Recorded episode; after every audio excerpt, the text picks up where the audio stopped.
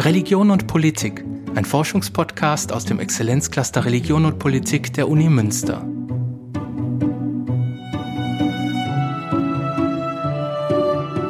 Herzlich willkommen zum Forschungspodcast Religion und Politik. Hier sprechen Wissenschaftlerinnen und Wissenschaftler unseres Forschungsverbundes über ihre aktuellen Arbeiten in den Geistes- und Sozialwissenschaften. Dieser Podcast begleitet unser laufendes Themenjahr Zugehörigkeit und Abgrenzung mit Fallbeispielen von der Antike bis in die Gegenwart. Den Anfang macht heute die Politikwissenschaftlerin Caroline Hillenbrand. Sie untersucht in der Graduiertenschule des Exzellenzclusters, wie sich die Corona-Pandemie auf Religion und gesellschaftlichen Zusammenhalt auswirkt. Im Podcast spricht sie über die Ergebnisse ihrer wissenschaftlichen Befragungen. Was ist eigentlich der KIT? Der Kit, der unsere Gesellschaft im Kern zusammenhält? So fragte unser Bundespräsident Frank-Walter Steinmeier in seiner Antrittsrede 2017. Jetzt zählt Achtsamkeit und Zusammenhalt. So betonte Bundeskanzlerin Merkel gerade vor kurzem. Doch wie ist es tatsächlich um den gesellschaftlichen Zusammenhalt jetzt in der Corona-Pandemie in Deutschland bestellt? Auf der einen Seite sind die Worte Zusammenhalt und Solidarität fast schon omnipräsent. Wenn wir die Zeitung aufschlagen, Nachrichten hören, Hashtags setzen oder auch im normalen Alltagsgespräch mit anderen, stoßen wir immer wieder auf diese Schlagwörter. Auf der anderen Seite spüren wir Spannungen, sehen Menschen protestieren und Verschwörungsnarrative verbreiten. Und auch die Religion taucht immer wieder auf der Bildfläche auf. Wir sprechen über spirituelle Bedürfnisse und mögliche Gottesdienstfeiern oder darüber, ob der persönliche Glaube den Menschen in diesen unsicheren Zeiten Hoffnung und Halt geben kann. Kontingenzbewältigung, so lautet hier der Fachbegriff in der Religionssoziologie für das genuine religiöse Bezugsproblem. Aktuell wird aber auch eine Verbindung zwischen dem Glauben an Gott und dem Glauben an Verschwörungsideologien diskutiert. Sind religiöse Menschen mehr oder weniger empfänglich für diese quasi religiösen Phänomene?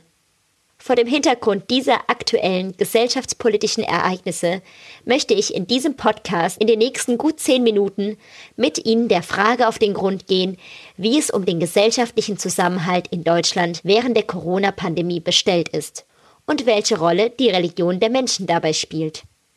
Meine zentrale These, die ich im Folgenden weiter ausführen werde, lautet, Trotz Corona-Pandemie und Kontaktbeschränkungen halten die Menschen in Deutschland stärker zusammen.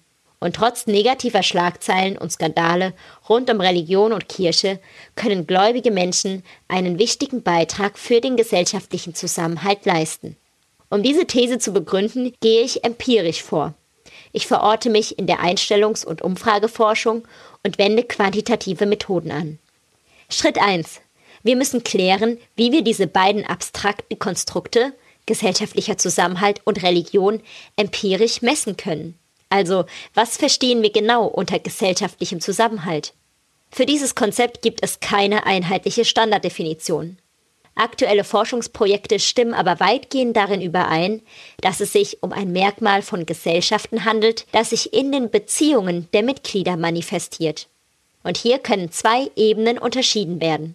Auf der horizontalen Beziehungsachse lassen sich soziokulturelle Beziehungen zwischen Bürgerinnen und Bürgern untereinander verorten auf der vertikalen Achse politisch-institutionelle Beziehungen zwischen Bürgerinnen und Staat. Doch an welchen konkreten Inhalten lässt sich jetzt der Zusammenhalt festmachen? Hier können vier Kerndimensionen angeführt werden. Erstens. Der Zusammenhalt in einem Land wird am Ausmaß des Vertrauens erkennbar. Einerseits, inwieweit sich die Menschen untereinander vertrauen und andererseits, inwieweit sie den staatlichen Institutionen Vertrauen schenken, wie Bundesregierung, Verwaltung und so weiter. Zweitens ist für den Zusammenhalt ein Zugehörigkeitsgefühl entscheidend. Also wie stark sich die Menschen untereinander verbunden fühlen und inwieweit sie sich mit der Gesellschaft bzw. Nation als Ganzes identifizieren. Drittens. Der Zusammenhalt lebt von einer gewissen Verantwortungsbereitschaft der Gesellschaftsmitglieder. Diese drückt sich zum einen durch Solidarität und Hilfsbereitschaft im Alltag aus und zum anderen durch die Beachtung der gesetzlichen Regeln des Zusammenlebens. Und die vierte Zusammenhaltdimension ist das Engagement, das soziale Engagement in Vereinen oder NGOs und das politische Engagement in Parteien oder durch die Beteiligung an Wahlen. Je höher diese vier Dimensionen in einem Land ausgeprägt sind, desto stärker, so nehmen WissenschaftlerInnen an, ist dort der Zusammenhalt. Soweit so gut. Jetzt ist uns das Konstrukt gesellschaftlicher Zusammenhalt greifbarer. Doch wie sieht es nun mit dem fast ebenso abstrakten Konzept der Religion aus? Hier lege ich den Fokus auf die Mikroebene, das heißt auf die Religiosität als Merkmal von Individuen, definiert als die Haltung eines Individuums gegenüber dem Übernatürlichen bzw. Transzendenten. Doch was verbirgt sich konkret dahinter? Hier lassen sich drei wesentliche Dimensionen benennen. Die drei berühmten Bs. Erstens Belonging, die Religionszugehörigkeit. Das heißt, welcher Religion sich jemand angehörig fühlt. Zum Beispiel Judentum, Islam, Christentum und so weiter. Zweitens Believing, Hierunter fallen die Stärke der Religiosität und konkrete Glaubensinhalte oder Gottesbilder. Drittens. Behaving bezieht sich einerseits auf die private religiöse Praxis, wie die Gebetshäufigkeit, und andererseits auf die soziale religiöse Praxis, wie der Gottesdienstbesuch. Diese Religions- und Zusammenhaltdimensionen haben wir im Exzellenzcluster Religion und Politik in Münster in Kooperation mit dem Forschungsinstitut Gesellschaftlicher Zusammenhalt in Leipzig im Rahmen einer Online-Studie untersucht.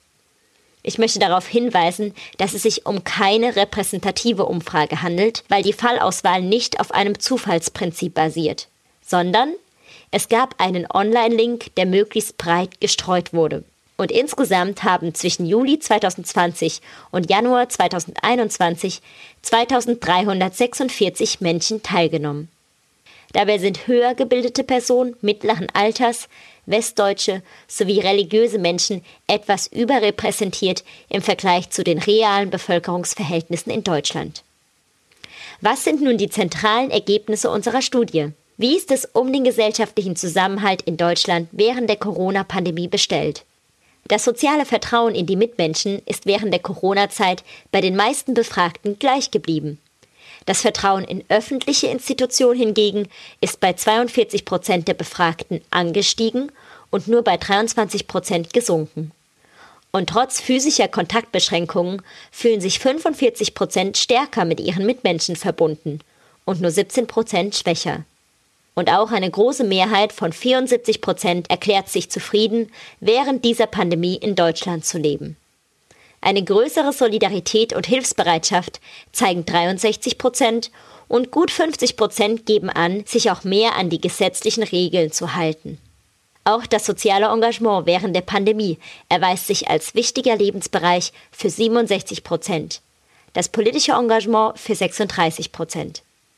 Zusammengefasst, die Ergebnisse zeigen, dass es um den gesellschaftlichen Zusammenhalt in Deutschland während der Corona-Pandemie nicht schlecht bestellt ist. Tendenziell halten die Menschen sogar stärker zusammen. Das verdeutlicht auch nochmal der berechnete Zusammenhaltindex aus allen Dimensionen. Auf einem Wertebereich von 0 bis 1 liegt der Mittelwert bei 0,6. Nun bleibt die Frage, welche Rolle spielt die Religion dabei? Die einschlägige Forschungsliteratur legt einen ambivalenten Zusammenhang nahe. Und deshalb gilt es, möglichst differenziert zu messen und näher hineinzuschauen, welche konkreten Glaubensinhalte und Glaubenspraktiken dem gesellschaftlichen Zusammenhalt eher förderlich oder aber hinderlich sind. Und um das zu beantworten, erläutere ich nun die statistisch signifikanten Ergebnisse aus multivariaten Regressionsanalysen mit dem Hinweis, dass diese statistische Methode ihre Grenzen hat. Zum Beispiel, dass kein Nachweis von Kausalität oder auch kein Ausschluss aller potenziellen Einflussfaktoren möglich sind. Auf der einen Seite, welche Religiositätsformen bergen Spaltungspotenzial? Hier ergeben sich drei negative Zusammenhänge. Erstens. Personen mit einem exklusivistisch abgrenzenden Glaubensverständnis, das heißt, die ihre eigene Religion als die einzig akzeptable erachten, vertrauen ihren Mitmenschen sowie auch den öffentlichen Institutionen in der Corona-Zeit weniger, zeigen eine geringere Solidarität, halten sich weniger an die gesetzlichen Regeln und engagieren sich weniger politisch. Zweitens. Die Glaubensüberzeugung, dass die eigene Religion im Falle eines Widerspruchs mit der Wissenschaft im Recht sei, geht mit einem geringeren Institutionenvertrauen, schwächerem sozialen und nationalstaatlichen Zugehörigkeitsgefühl sowie geringerer Regelbeachtung einher. Und drittens, Gläubige mit einer intensiven privaten Gebetspraxis vertrauen den politischen Institutionen weniger, fühlen sich weniger mit ihren Mitmenschen verbunden und legen eine unterdurchschnittliche Solidarität, Regelbeachtung und soziale Einsatzbereitschaft an den Tag. Kommen wir jetzt zur anderen Seite, zu den positiven Zusammenhängen zwischen Religion und Zusammenhalt. Erstens. Menschen, die häufiger an Gottesdiensten teilnehmen, vertrauen ihren Mitmenschen stärker, verhalten sich im Alltag solidarischer und engagieren sich stärker sozial. Zweitens ergeben sich interessante positive Zusammenhänge mit den Gottesbildern. Hierzu haben wir verschiedene Kategorien abgefragt, die mit zwei übergeordneten Indizes zusammengefasst werden können, wie eine explorative Faktorenanalyse verdeutlichte. Auf der einen Seite steht ein liebendes, gütiges Gottesbild, das von Liebe, Kraft, Geborgenheit und Weg- und Lebensbegleitung geprägt ist. Auf der anderen Seite lassen sich die Kategorien Strafe, Schuld und Angst unter ein eher richtendes Gottesbild fassen. Bei Menschen mit einem liebenden Gottesbild werden starke positive Zusammenhänge mit sozialem Vertrauen, zwischenmenschlicher Verbundenheit, solidarischem Verhalten sowie sozialem und politischem Engagement erkennbar. Eine starke persönliche Glaubens- bzw. Gottesbeziehung macht hier also einen großen Unterschied. Auf den ersten Blick vielleicht etwas überraschend ergeben sich ebenso positive Zusammenhänge für Gläubige mit einem strafenden Gottesbild und dem Institutionenvertrauen, der institutionellen Verantwortungsbereitschaft sowie dem politischen Engagement. Wie lässt sich das erklären? Eine mögliche Begründung, die an anderer Stelle zu vertiefen wäre, könnte lauten, dass auch eine persönliche Glaubensbeziehung, die von einem richtenden Gottesbild geprägt ist, vor allem die Zusammenhaltdimension auf der politisch-institutionellen Ebene stärken kann, bei der es gewissermaßen auch um Aspekte von Gerechtigkeit, Recht und Strafe geht. Drittens ergeben sich in der Regel positive Zusammenhänge mit Blick auf die Religionszugehörigkeit. Im Vergleich zur Referenzgruppe der Konfessionslosen weisen beispielsweise die befragten Katholiken, Protestanten aus den Landeskirchen sowie Muslime ein höheres Institutionenvertrauen und nationalstaatliches Zugehörigkeitsgefühl sowie eine größere institutionelle Verantwortungsbereitschaft auf. Was können uns jetzt all diese Ergebnisse insgesamt sagen? Sie machen einige signifikante Zusammenhänge zwischen Religion und gesellschaftlichem Zusammenhalt deutlich. Das heißt, dass die Religion tatsächlich einen Unterschied in der deutschen Gesellschaft macht. Kurz gesagt, Religion matters. Und diese Einflüsse sind eigenständig, trotz Kontrolle weiterer Trittfaktoren wie Alter, Geschlecht, Bildung, politische Orientierung, Ost- oder Westdeutschland und Verschwörungsmentalität.